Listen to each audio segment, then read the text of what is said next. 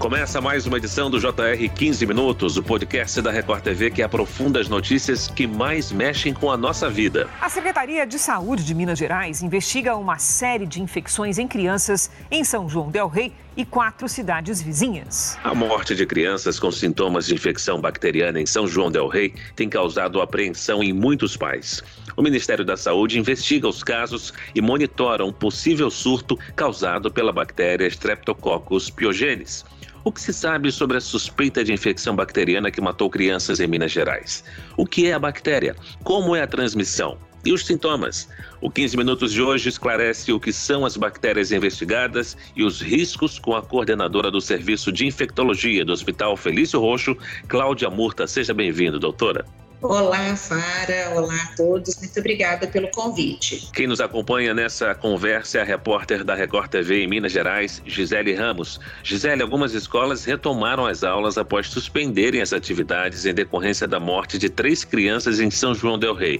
Agora, essa bactéria tem assustado os moradores, né? Ei, Fara, obrigada pelo convite. Olá, doutora Cláudia. Olha só, Fara, escolas de três cidades da região do Campo das Vertentes reabriram as portas depois de fazer uma desinfecção preventiva. Apenas São João Del Rei e Tiradentes é que decidiram prorrogar a suspensão por mais alguns dias.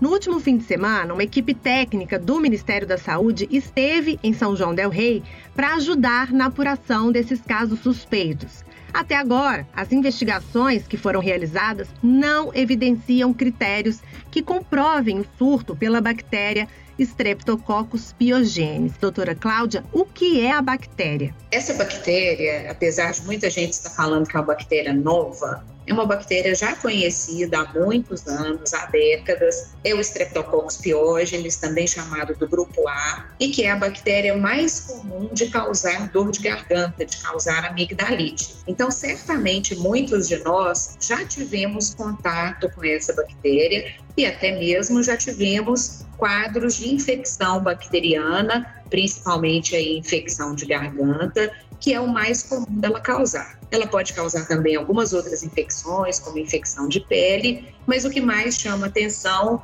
é a facilidade né, que ela tem de se instalar na garganta, de colonizar a nossa faringe, e uma vez instalada ali, ela pode ou não causar quadros de infecção.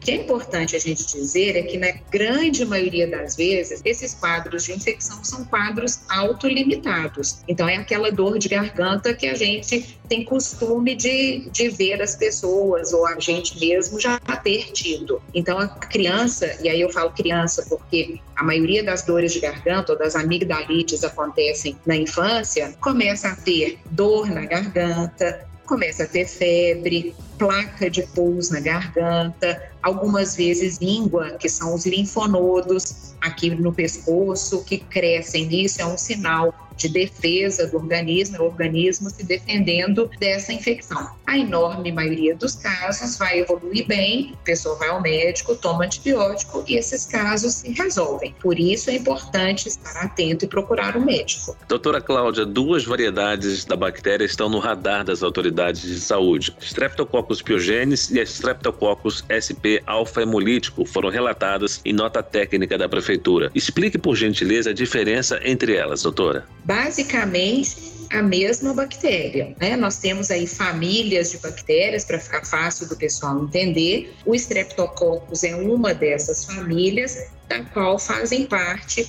esses Streptococcus listados. Quando a gente coloca SP, então tá lá Streptococcus SP, é porque não foi identificado que ele é o piógenes, igual o primeiro. Ele pode ser o piógenes, que não se chegou à identificação final, ou ele pode ser um outro Streptococcus. Existe, por exemplo, um Streptococcus, que é um dos maiores causadores de pneumonia bacteriana, que é o Streptococcus pneumoniae, também conhecido como pneumococo. Para esse a gente tem vacina, a vacina está disponível na rede pública e na rede particular, e é importante que as pessoas que têm indicação de tomar, principalmente as crianças, que atualizem o seu cartão de vacina. Então, falar Streptococcus pyogenes ou falar Streptococcus SP é, hemolítico do grupo A, nós estamos falando basicamente da mesma bactéria. Essa bactéria que tem assustado os moradores de cidades do interior de Minas Gerais, como a senhora disse, doutor, é uma velha conhecida dos cientistas.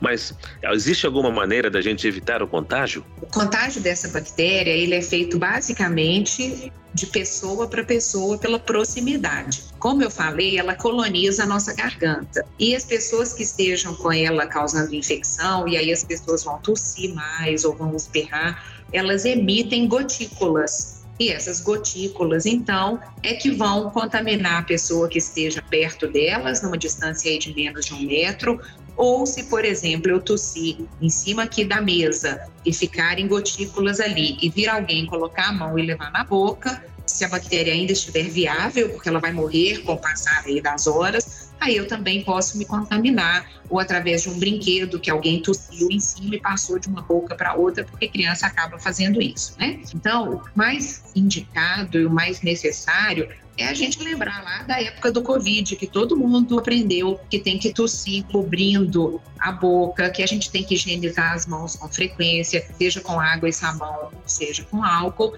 para a gente matar, né, destruir essa possibilidade da bactéria ser transmitida. A Secretaria de Saúde de Minas Gerais descartou que a causa da morte de uma das vítimas, a Camila de Melo Silveira, de 10 anos, foi a bactéria Streptococcus. A menina começou a sentir dores, foi levada ao hospital e morreu com uma infecção generalizada na Santa Casa de São João del Rei. Doutora, quais são os principais sintomas dessa bactéria? O Streptococcus, ele começa, na imensa maioria das vezes, com dor de garganta. Então, é dor de garganta, febre, a febre dessa infecção bacteriana geralmente é uma febre alta, 38, 39 graus. A pessoa perde o apetite, fica com mais dor no corpo, né? Mais sem energia. Podem aparecer algumas ínguas no pescoço e é necessário então levar essa pessoa ao médico para que o médico examine, comprove se essa dor de garganta realmente é ali o foco da infecção, e habitualmente é, e aí o médico vai dar o antibiótico para tratar essa infecção que se manifesta ali quando o médico olha com placas de pulso na garganta. O que a gente tem que evitar é que, frente a qualquer infecção que não esteja melhorando, porque eu posso ter, por exemplo, uma febre, hoje essa febre foi embora, aí tudo bem, mas se eu tenho uma dor de garganta, tenho febre, essa febre continua de hoje para amanhã, eu não estou me sentindo bem, ao contrário, eu estou piorando, as pessoas não devem ficar em casa, devem procurar assistência médica para tratar essa infecção e evitar que essa infecção se estenda. Por exemplo, perto ali da garganta,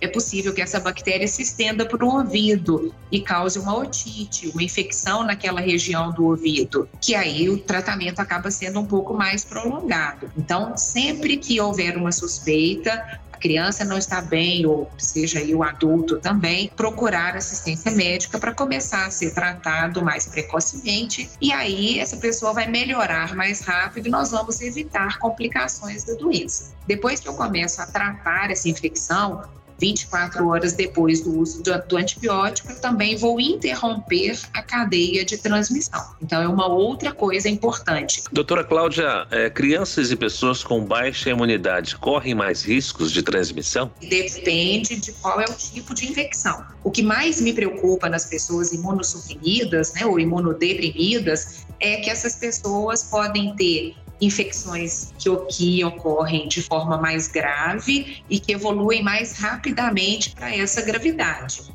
Então, os imunossuprimidos precisam ter uma atenção ainda maior com os quadros de febre, sejam eles associados à dor de garganta ou de outras infecções mesmo que possam acontecer nessa população. Elas vão transmitir infecção? Vão transmitir, porque também vão tossir, também vão expelir essas gotículas e a gente precisa protegê-las para que elas não tenham infecções graves, ou seja, que o tratamento comece mais rápido, porque como o sistema imunológico delas não funciona tão bem, quanto de outras pessoas, essas infecções podem evoluir de forma mais rápida. Doutora Cláudia, os casos investigados não possuem ainda uma conclusão, mas a suspeita da atuação desta infecção levou ao fechamento de algumas escolas. Essa ação, ela é realmente eficiente? Essa ação certamente foi tomada pelas prefeituras até que se esclarecesse um pouco mais essa situação epidemiológica e também visando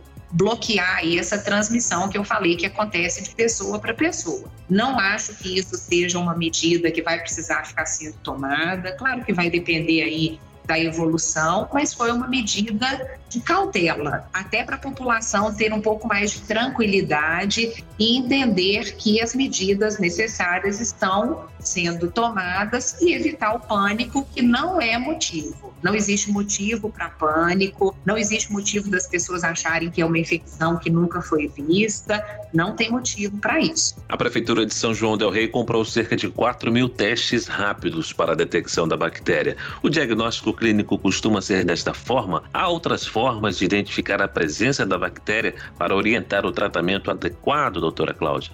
Quando a gente tem dor de garganta, a imensa maioria das vezes a causa não é bactéria, é vírus. Então, se eu pegar aí de 100 dores de garganta, pelo menos 90 vão ser causadas por vírus e dessa forma nem seria necessário o uso de antibiótico. Quando a gente tem uma dor de garganta, né, uma amigdalite, o médico olha, tem muita placa de pulso, esse exame que você falou, que é o teste rápido, ele serve para comprovar que realmente é bactéria, e no caso é o Streptococcus pyogenes, que na imensa maioria das vezes é mesmo causador dessas dores de garganta bacterianas que a gente já teve por aí. Esse teste ele é feito com um cotonete que o médico, o enfermeiro, a pessoa do laboratório vai colocar esse cotonetezinho, esse suave lá na garganta da pessoa em contato com o pus e fazer o teste que sai muito rápido, por isso ele chama teste rápido, para identificar se é mesmo essa bactéria. Com esse diagnóstico vai ser dado então antibiótico para tratar essa infecção. Outros exames só são realizados quando a pessoa tem uma suspeita de uma infecção já de mais tempo de evolução, ou se ela está piorando mais rápido, que aí então poderia ser lançado mão de exames de sangue, mas que na imensa maioria das vezes não são necessários. O diagnóstico ele é feito ali no consultório, a pessoa já sai com antibiótico, vai começar a tomar antibiótico, 24, 48 horas a pessoa está bem. E nos casos em que o teste é positivo para a bactéria, como é feito o tratamento? A bactéria pode adquirir, por exemplo, mecanismos de resistência, tornando então a cura mais difícil? Quando o teste é positivo, está indicado o uso de antibiótico e na maioria das vezes o antibiótico é uma penicilina, a velha conhecida penicilina porque, como eu comentei, essa bactéria ainda não conseguiu desenvolver mecanismos de resistência. Então, o médico pode dar uma injeção de penicilina, que as pessoas conhecem com o nome de benzetacil. O médico pode dar um antibiótico por via oral, seja uma ampicilina, seja uma amoxicilina, ou se a pessoa tem alergia a essas penicilinas, aí a gente vai para outros antibióticos mas não é uma bactéria que nos preocupe do ponto de vista de resistência a antibióticos, não. De acordo com o governo de Minas Gerais, doutora, não há critérios que comprovem surto ou risco à saúde da população de São João del Rei. O que, que define um surto, doutora Cláudia? Primeiro, a gente tem que olhar que esses casos ainda não estão todos definidos. Então, se ainda não há uma definição de que realmente foi essa bactéria e de que o número está aumentado, não existe definição de surto.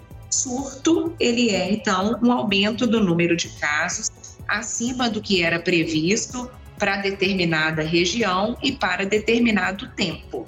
É por isso que a vigilância continua, os casos possíveis estão sendo avaliados e a vigilância não é só em São João del Rei ou no campo das vertentes. A Secretaria de Saúde ela pede que essa vigilância e o comunicado de possíveis casos seja feito no estado todo. Por falar nisso, doutora, para a gente concluir, o que, que a população pode e deve fazer diante da situação? Quais seriam as medidas protetivas? No caso das pessoas apresentarem algum quadro de febre com dor de garganta, procurar o serviço de saúde, não ficar esperando, né? Porque principalmente crianças que ficam com febre hoje, ficam com febre amanhã, às vezes não bebem líquido suficiente e a falta de hidratação, ela faz com que o organismo fique mais debilitado.